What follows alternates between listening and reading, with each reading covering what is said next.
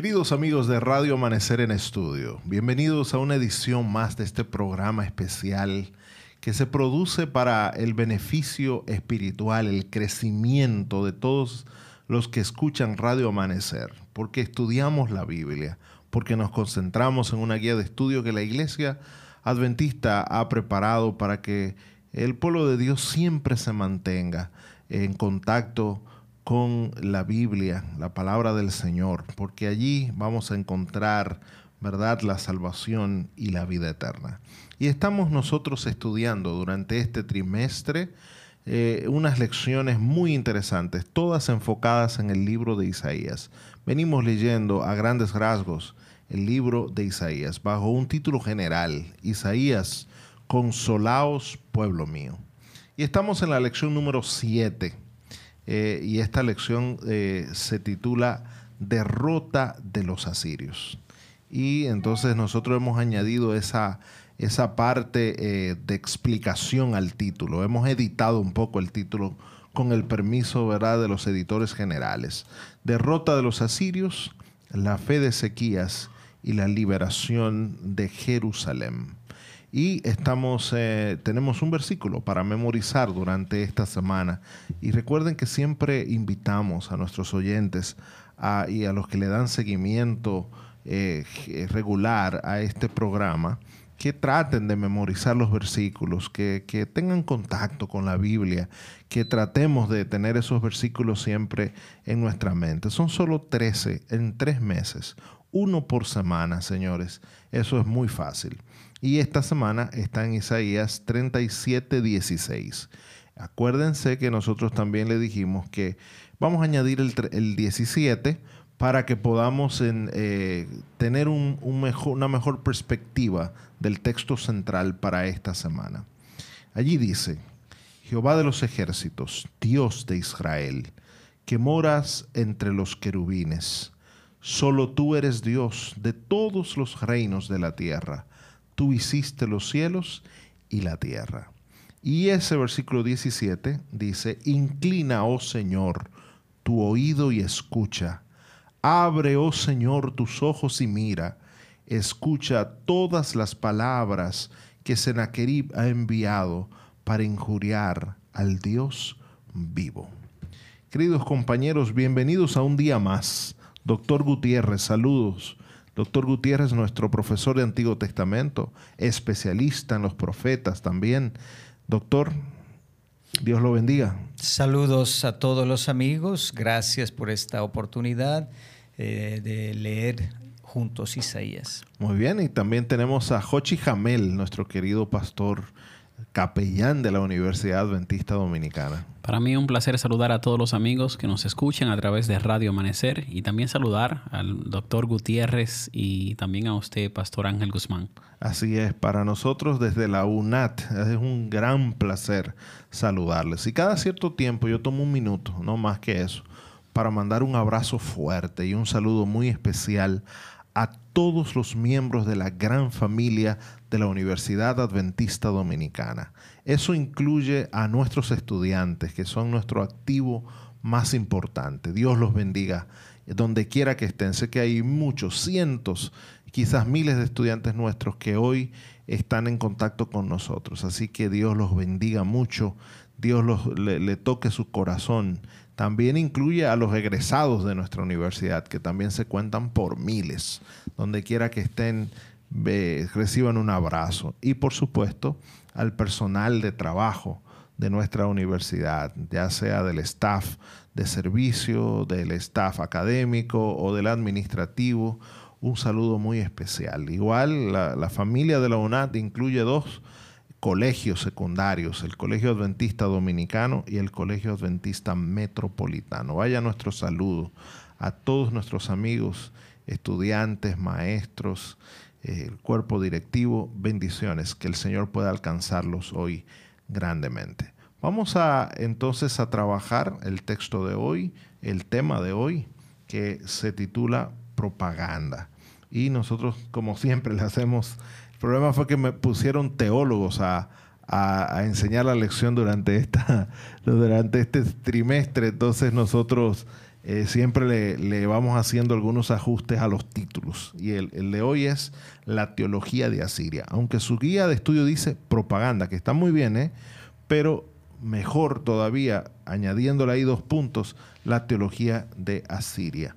Vamos a orar para iniciar inmediatamente. Doctor Jochi Jamel, ore por nosotros. Padre bueno que estás en el cielo, alabado, glorificado sea tu nombre. Ahora vamos a abrir tu palabra y queremos que tú seas quien nos guíes para comprenderla mejor. Que tu palabra abre claramente nuestros corazones. Y aunque grande sea el desafío, muévenos a confiar en ti, Señor. En el nombre de Jesús. Amén.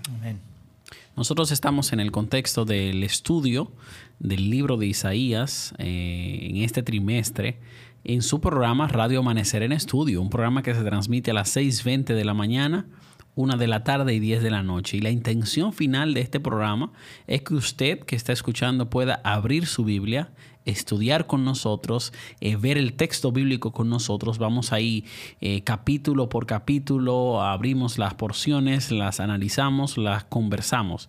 Y entonces yo quiero invitarte a que tú puedas abrir tu Biblia en el capítulo número 36 del libro de Isaías. Hoy, se lo digo así, nos vamos a concentrar en este capítulo, capítulo 36 del libro de Isaías, que es el que inicia eh, ese punto de encuentro entre la primera porción y la segunda porción. Es el eje que conecta desde el capítulo 36 hasta el 39, esos cuatro capítulos donde se narra eh, varias historias se cuenta eh, para unir lo que ha pasado desde el capítulo 1 hasta el 35 y lo que va a pasar con los capítulos 40 al 66. Este capítulo número 36 narra la historia de la invasión del reino de Asiria en contra del reino de Judá. En este contexto, quien reinaba en Asiria era Sennacherib y había enviado a, un, a uno de, sus, de, su, de su ejército, a un miembro importante llamado Rapsaces. Y allí él eleva unos discursos que nosotros vamos a ver eh, cómo eh, se presenta en estos discursos la posición eh, del pensamiento teológico, de lo que creen la gente de Asiria a través de las palabras de este, de este hombre que había mandado desde Laquis, el rey de Asiria. Así que yo quisiera que usted abra su Biblia conmigo y vayamos viendo la división que se encuentra en este capítulo 36 para comprender mejor el texto que nosotros vamos a analizar. Así que si usted tiene su Biblia ah, o no la tiene ahí en mano, prenda su teléfono, eh, prenda su iPad, su computadora, su BlackBerry, cualquier dispositivo que tenga donde tenga la Biblia y vamos juntos a ver esta pequeña división para entonces comenzar el estudio de este día. Isaías capítulo 36 comienza con el contexto histórico. Y aconteció que en aquel año, eh, en el año 14 del rey Ezequías, hay una amenaza importante de parte del rey Asiria, están a las puertas allí. En el versículo 1, 2 y 3 se cuenta de esta amenaza que llega allí al rey de Judá, el rey Ezequías. Desde el capítulo 36, versículo 4 al 10, está el primer discurso de Rapsaces, que es miembro del ejército de Asiria. También en el versículo 11 y 12 hay un interludio, es la respuesta que le da Eliakim, Sebna y Joá a Rapsaces, que eran tres personas que había mandado el rey de Judá a que fueran allá a donde estaba el eh, eh, Rapsaces hablando, que era justamente un lugar importante para el pueblo de Judá. Eh, era un estanque donde se almacenaba el agua, se distribuía el agua, se, se le llama el estanque del batanero o del lavador.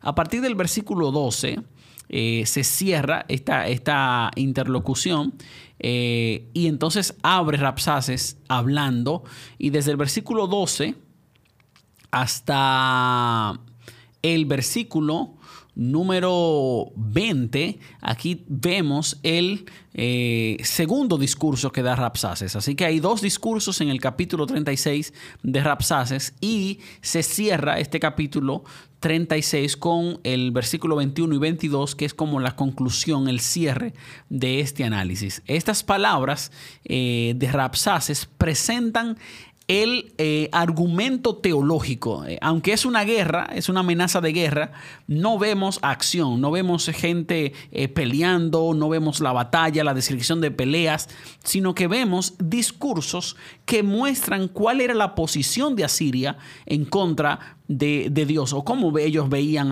al pueblo de Dios en este contexto. Y ahora, para poder entender un poquito más, vamos a ir analizando ¿Qué expresiones hay en estos discursos de Rapsaces? Vamos directamente al primer discurso que va desde el versículo, comienza en el 3 con, con, el contexto, pero en el 4 propiamente ya empieza el Rapsaces a hablar.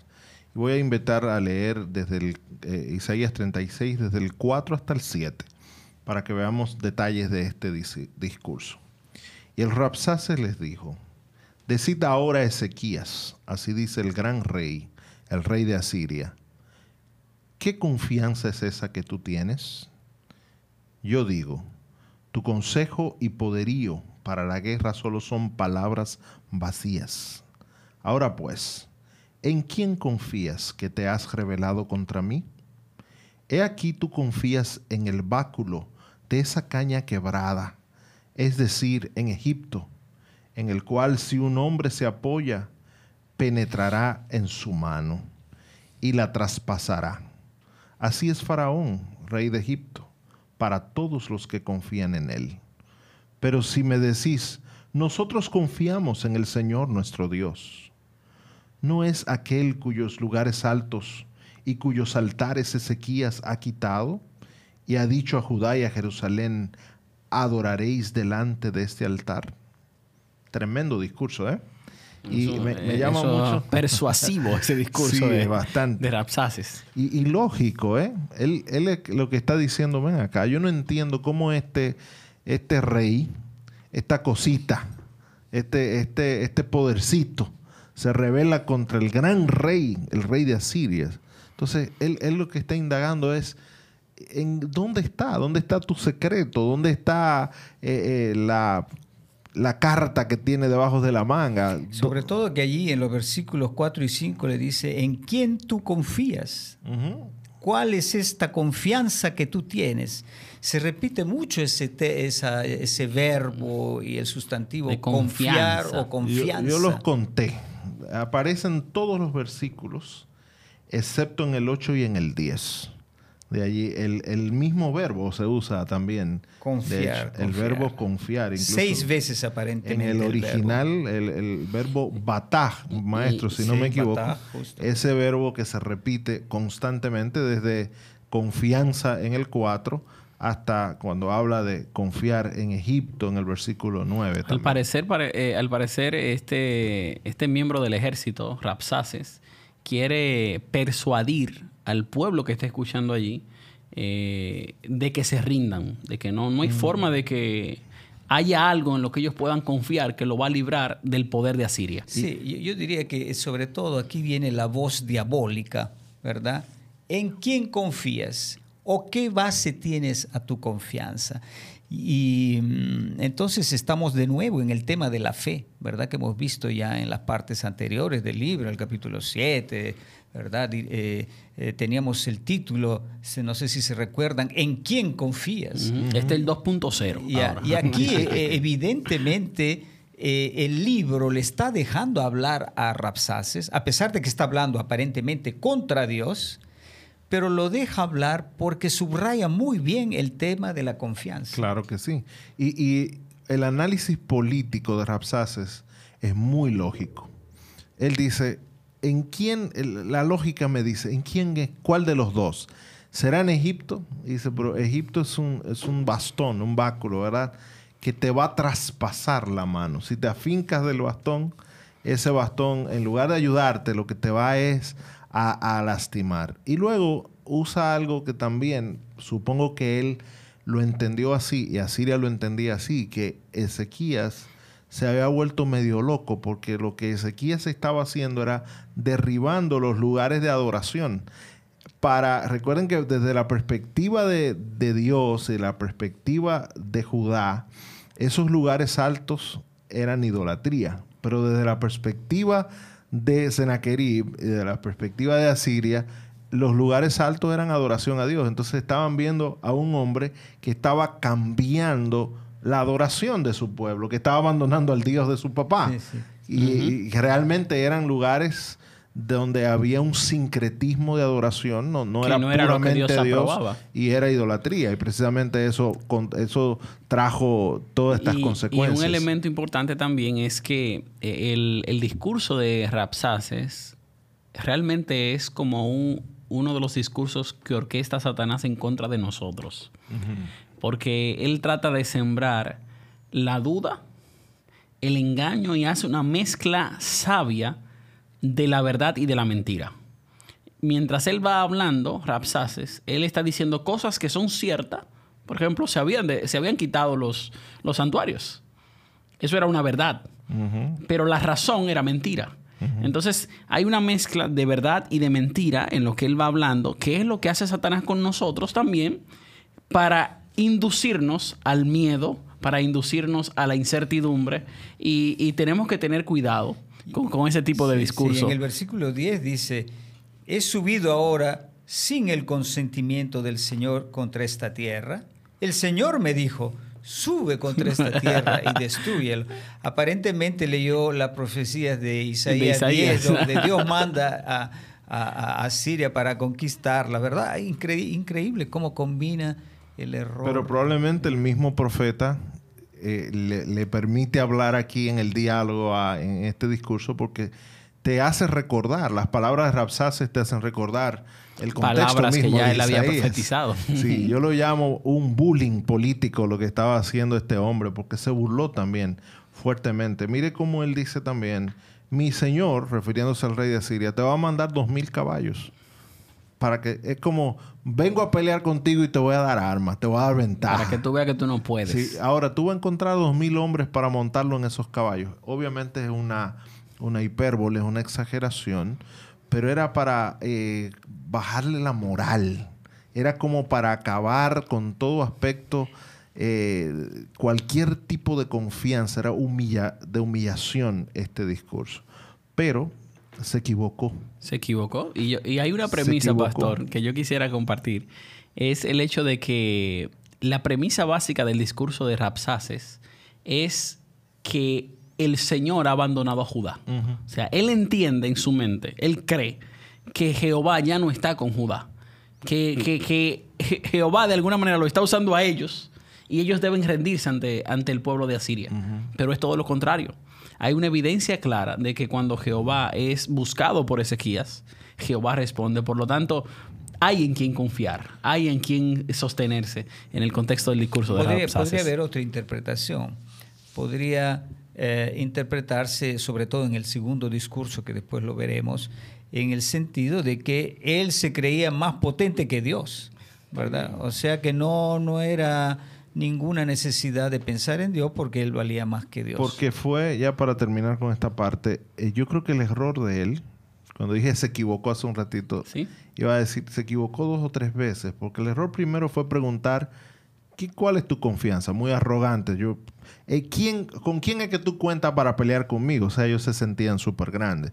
Número dos, él se equivocó porque no interpretó bien la reforma espiritual que estaba haciendo a eh, Ezequías. Dice, si tú cuentas con tu Señor, pero tú quitaste los altares, pero eso precisamente era lo que le estaba dando la fuerza espiritual. y, eso le agradó a Dios, obviamente, de Ezequías y por eso lo bendijo. Y número tres, luego habló mentira. Dice, el Señor fue que me dijo que viniera a destruirlo. o sea, él utilizó a Dios. Y por eso más adelante vamos a ver que Ezequías interpreta esto como una burla hacia Dios, como un desafío hacia Dios. Y eh, bueno, para cerrar este tema, entonces el tema central aquí es la confianza. ¿En quién vamos a confiar? Excelente, excelente. Luego de este versículo 10 que cierra el primer discurso de Rapsaces, el versículo 11 entonces es un interludio. Es como que, bueno, Rapsaces termina de hablar, eh, hay alguien que le responde. Dice que quienes respondieron a Rapsaces fue Eliaquín, Sebna y Joá. Y cuando le hablaron le dijeron lo siguiente te rogamos que hables a tus siervos en arameo, porque nosotros lo entendemos, y no nos hables en la lengua de Judá a oídos del pueblo que está sobre la muralla. Es decir, ellos querían que las palabras que Rapsaces estaba diciendo no la dijese en un lenguaje que todo el pueblo pudiese comprender, sino en un, en un lenguaje que solamente ellos comprendieran. Pero ¿saben qué hace Rapsaces? Versículo número 12. Rapsaces, con todo su, su ego de su discurso, dice el texto bíblico, dijo a Eliakim, Sebna y Joá, ¿acaso me ha enviado mi Señor, hablando del rey de Asiria, para hablar estas palabras solo a tu Señor y a ti? no, no, y no a los hombres que están sentados en la muralla, condenados a comer sus propios excrementos y a beber su propia orina con vosotros. Entonces se puso de pie y habló con gran voz. Y aquí inicia el segundo discurso de Rapsaces, que nosotros queremos también analizar, queremos ver. ¿Qué mensaje hay allí en este discurso que dice eh, Rapsaces cuando se pone de pie para darlo a todo el pueblo? Sí, entonces allí vamos a leer los versículos 13 en adelante. Yo voy a leer tal vez unos dos versículos del 14 en adelante. Así dice el rey, que no les engañe Ezequías, está hablando al pueblo entonces que están en los muros, porque él nos no los podrá librar. Que tampoco Ezequías los haga confiar en el Señor, diciendo, ciertamente el Señor nos librará, y esta ciudad no será entregada en manos del rey Asiria etcétera, etcétera.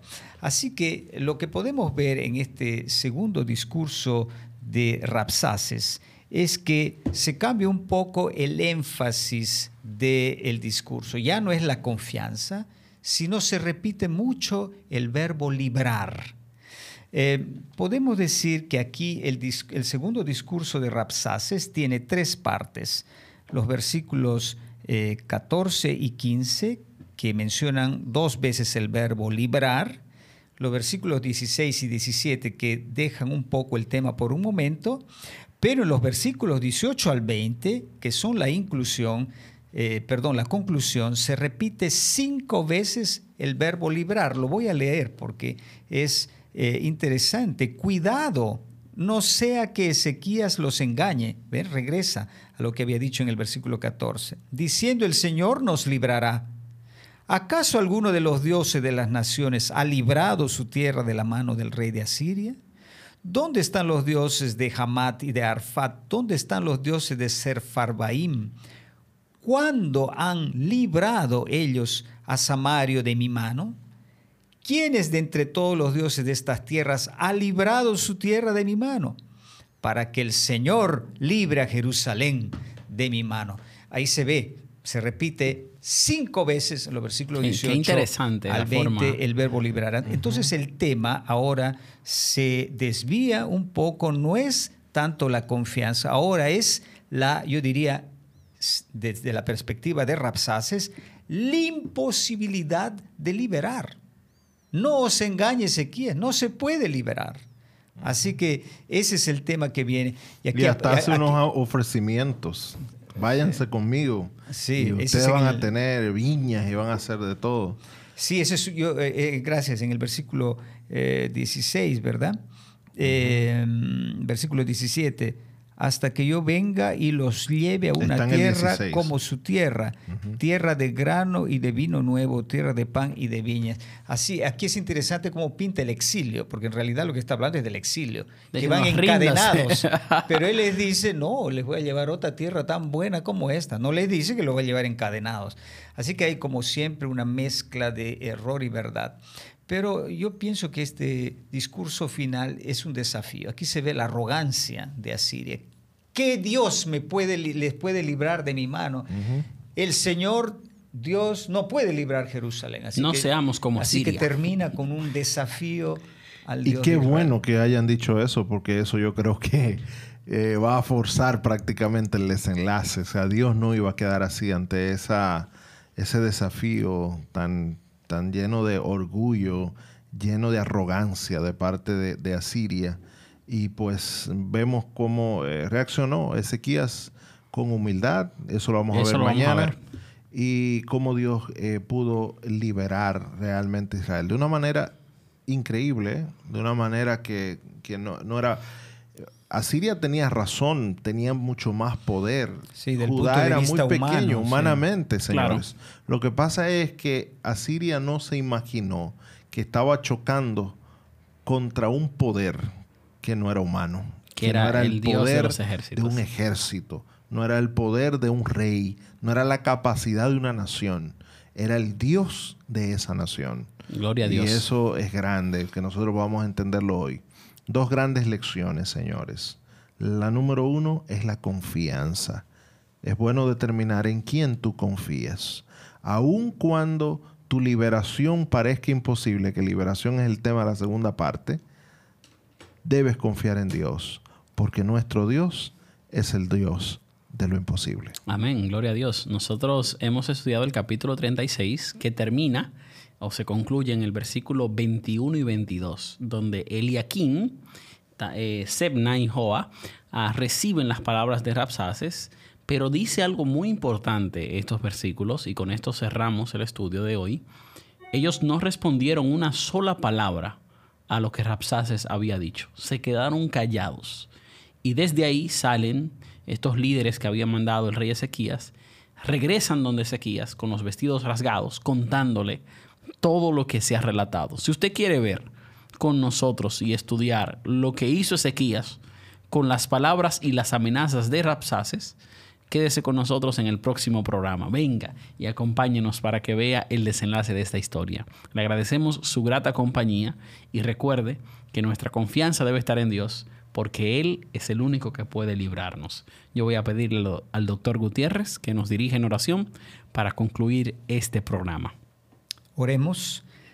Padre, gracias Señor por este capítulo de Isaías 36, que a pesar de que habla un representante de Asiria, él ve dónde está el punto neurálgico, dónde está tu confianza, de dónde tienes esta confianza. Permite, Señor, que esa voz que viene del enemigo nos pueda despertar. ¿Dónde está nuestra confianza? Que nuestra confianza pueda ser fuertemente basada en ti. Bendícenos y acompáñanos en el nombre de Jesús. Amén.